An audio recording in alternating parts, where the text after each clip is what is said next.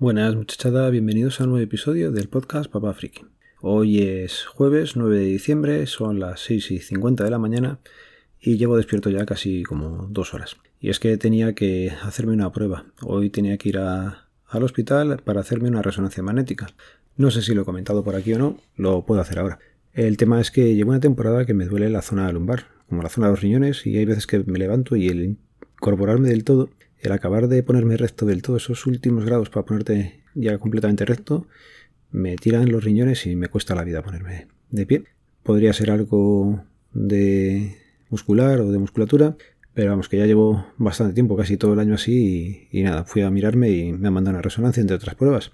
Y la cosa es esa, que la resonancia la tenía a las 6 de la mañana. Un pasote, la hora es un pasote, pero bueno. Por un lado casi mejor, he ido poniendo yo a las calles por Madrid y me vengo pronto. Tan pronto que nada, aquí en casa todavía no se ha levantado nadie, así que ahora en un ratito levanto a los niños y a empezar el día como si no hubiera pasado nada. Así que oye, no está tan mal que hagan pruebas a estas horas de la mañana. Sobre la prueba, pues nada, comentaros, ha sido bastante rápido. Te dejan con los calcetines, los calzoncillos, una bata negra de estas como de telilla que me han dejado para ponerme por encima y eso sí, la mascarilla.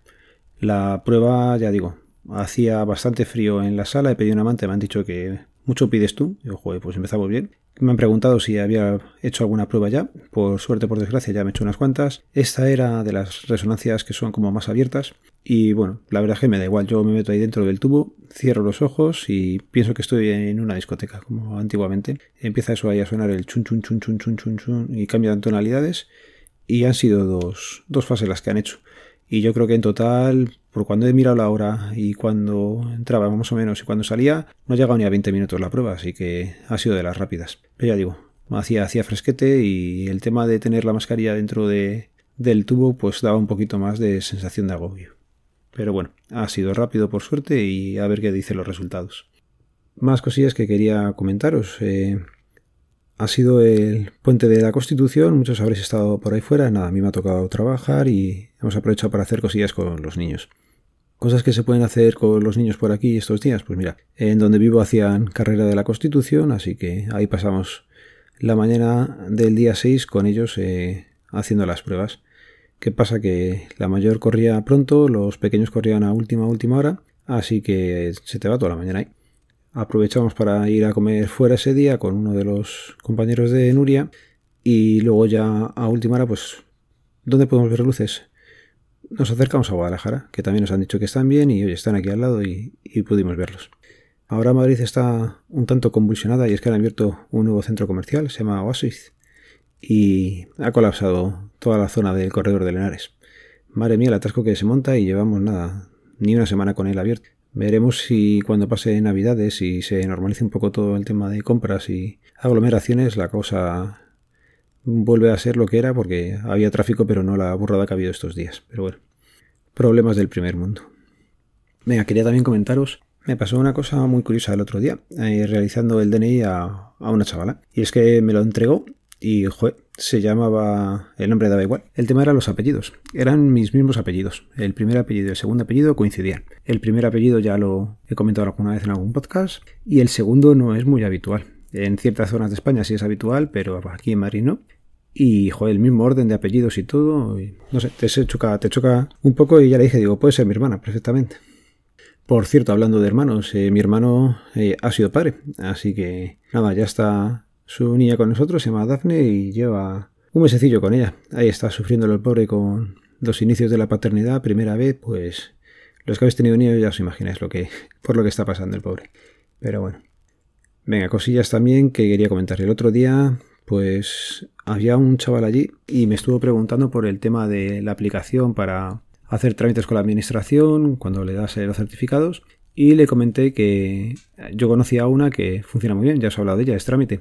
Y lo gracioso es que el chaval me preguntaba por quién la había desarrollado. No es una pregunta habitual que te suele hacer la gente, la gente no tiene mucha idea, pero este se ve que, que controlaba un poco. Ya le dije, digo, mira, es un chaval, eh, le ha hecho el solo, se la estuve enseñando y el chico alucinaba. Y pues nada, mira, hemos ido viendo cómo va, cómo ha ido creciendo la aplicación y hemos hablado con él a través del grupo de Ciudadano Electrónico. Y oye, se hizo la foto al grupo y dijo que sí, que entraría. No sé si al final acabará entrando o no, ni se acabará nunca escuchando esto, pero oye, bienvenido y, por lo menos hay gente que sí que tiene interés y, y es una cosa de agradecer.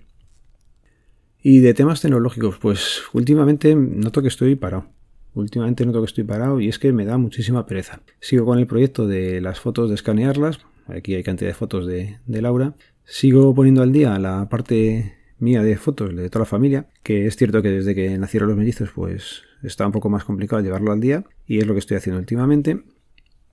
También tengo que volver a configurar el Home Assistant. Se me ha desconfigurado un poco la cosa y tengo que echarle un ratillo. Y bueno, escuchando a Home el otro día, pues tenemos aquí la Wii que muy de vez en cuando me pide los niños jugar a ella y oí que se le podía meter como si fuera una consola retro. Y bueno, pues por trastear voy a estar mirando cómo, cómo meterle mano y cómo ponerle las cosillas para tener ahí más juegos. Que luego no jugaremos a nada porque tenemos el Stadia, tenemos las consolas y al final juegan poco porque ahora toca estudiar y yo todavía juego menos, así que... Pero bueno, ya se sabe, por cacharrear lo que sea. Y esta semana también lo voy a ir dejando por aquí, ya digo, estos días con los peques por casa y tal, poca cosa ha dado tiempo a hacer, salvo repasar y, estudiar con ellos. En la sección del podcast de la semana os voy a recomendar nuevamente un episodio de Radio Ambulante. En este caso es El sabor de las palabras.